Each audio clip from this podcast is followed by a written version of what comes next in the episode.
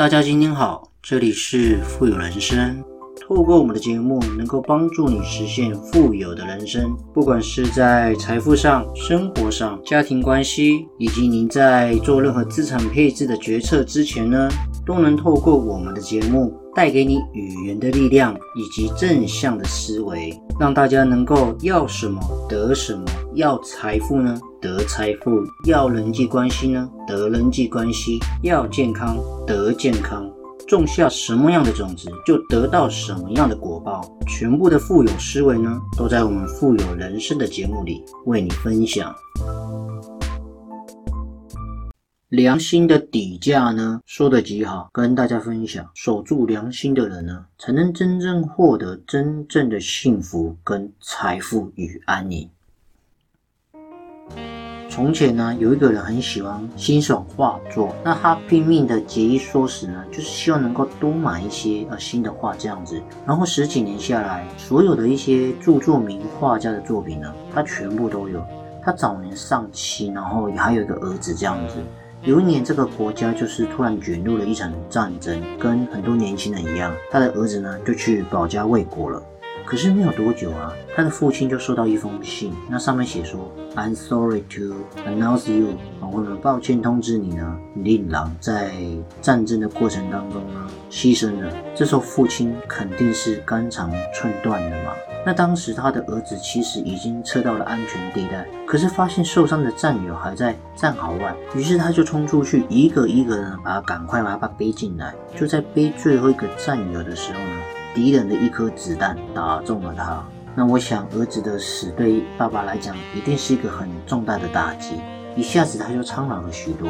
一个月之后呢，圣诞节到了，他实在是无法想象没有儿子的圣诞节该怎么过。当然就在这个时候呢，门铃响了，那父亲就打开门一看，诶，是一个年轻人。那他对就对着这个爸爸说呢，先生，也许你不认识我，我就是你儿子那时候牺牲自己的时候呢。他背着我的那个伤兵，那这时候年轻人他眼眶红了嘛？他说我很穷，没有什么值得的东西。但是我记得你儿子讲过，你很爱好艺术。我虽然不是一个艺术家啦，但是为了感念你儿子对我的救命之恩呢，我为他画了一幅肖像。那希望你能够收下这样子。父亲当然这时候就心头一震嘛，接过包裹，那一层一层打开来，把年轻人画的画像呢。捧在手里，那取下他的名画呢，把儿子的肖像呢挂了上去。父亲这时候是泪流满面的对年轻人讲说：“孩子啊，这一定是我最珍贵的收藏，因为对我来讲啊，它比我任何一件收藏呢都要值钱。”一年之后呢，这个很忧郁的爸爸呢过世了，那他收藏的画呢？都将在这一年，在圣诞节的时候呢，赶快拍卖出去，这样子。那在拍卖当天呢，拍卖场上当然有各式各样的人想要来买画嘛。那拍卖家呢就宣布说：“诶，第一件作品呢是我身后的这幅肖像画。”拍卖师就说：“这幅肖像画是一个年轻人画给父亲的那一幅，这样子。”那会场上有些人就大叫起来：“诶，这不过是他儿子的画像啊！”我们还是跳过吧，直接进入名画拍卖怎么样？当然，拍卖师在台上严肃的摇头说：“不行，先得拍卖这幅肖像画呢，才能够继续。”那当然，他这么一说，那些人就只好不出声了嘛。会场也开始安静下来。这时候，拍卖师就说呢：“这幅画像呢，起价一百块美金，谁愿意投标？”当然都没有人答话，这样子。那他又问说：“那五十块有人愿意吗？”还是没人答话。那拍卖师就说：“那有没有人愿意出四十块钱？”还是没有人吭声。拍卖师这时候看起来神情是有点沮丧，那连声音也开始有点颤抖。他问：“是不是没有人愿意对这幅画投标呢？”这时候有一个老人站起来说：“先生。”十块钱可以吗？你瞧，这十块钱是我身上所有的钱了。我认识这个小孩，他是为了保护战友牺牲的。拍卖师说：“OK，十块钱一次、两次、三次就成交。”这样子，那场上当然就一阵欢呼声，人们也开始议论说：“嘿，我们终于开始可以进入正题了。”这时候只听到拍卖师说：“再次感谢各位的光临，今天的拍卖呢到此结束。”台下的人全部愣住了，嗯，什么意思？我们重要的名画都还没开始，怎么就怎么就结束了呢？拍卖师这时候非常严肃的讲说：“I'm sorry，拍卖会真的直到这里。根据那位父亲的遗嘱呢，谁买了他儿子的画像，谁就拥有他所有的藏品，这就是底价。”各位听到这里，你有什么想法？狂热的收购者呢，在一个父亲过世之后呢，立刻盯上了他的遗物。那些精美的画作，无疑是一个巨大的市场价值嘛。而那幅简陋的肖像呢，相比之下一文不值。这位父亲的儿子尚在的时候呢，他也曾经像这些人一样，很痴迷的收藏名画。可是儿子过世了之后呢，他才明白，再贵的画都比不上一幅简陋的肖像宝贵。那幅肖像捧在手里，既沉重又温馨，是他儿子的画像，因为这是他唯一的宝贝啊，用自己良心换来的礼物。为难时刻呢，他把伤员呢背回营地，那自己呢却葬送了他自己的生命。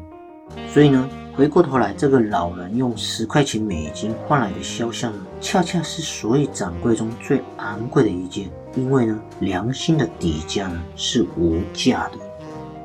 其实这则故事我听到这里也是非常非常感动，因为呢，确实任何一幅画是比不上他儿子的个这个肖像的话。我常常在思考一个问题，就是说，在我们一生当中，究竟什么东西是最重要？是钱吗？权力吗？是名是利，还是房子，还是车子呢？我们挪心自问好了，我们都知道金钱就是个身外之物嘛，生不带来，死不带去啊。可是你想，一旦让我们置身在现实当中，这些物质呢，又成为了我们最疯狂追逐的东西。我们现在处在一种物欲横流的一种社会，常常有人带着一种嘲讽的口吻说：“良心多少钱值一斤啊？”确实啊，这个世界上很多泯灭良知的人跟事啊，也许未必是杀人放火，或者是卖一些假的保健食品呢，蒙骗那些治病的老人，或者忽悠一些穷人呢。拿出家底去卖一些根本不靠谱的理财产品，或者是说，反正就随便卖一些瘦肉精的产品给别人，他们借此而获利，那活得很好，活得很有面子。可是你有想过吗？很多人会困问：既然坏人可以活得这么舒服，那我们为什么还要这么卑微的做个好人呢？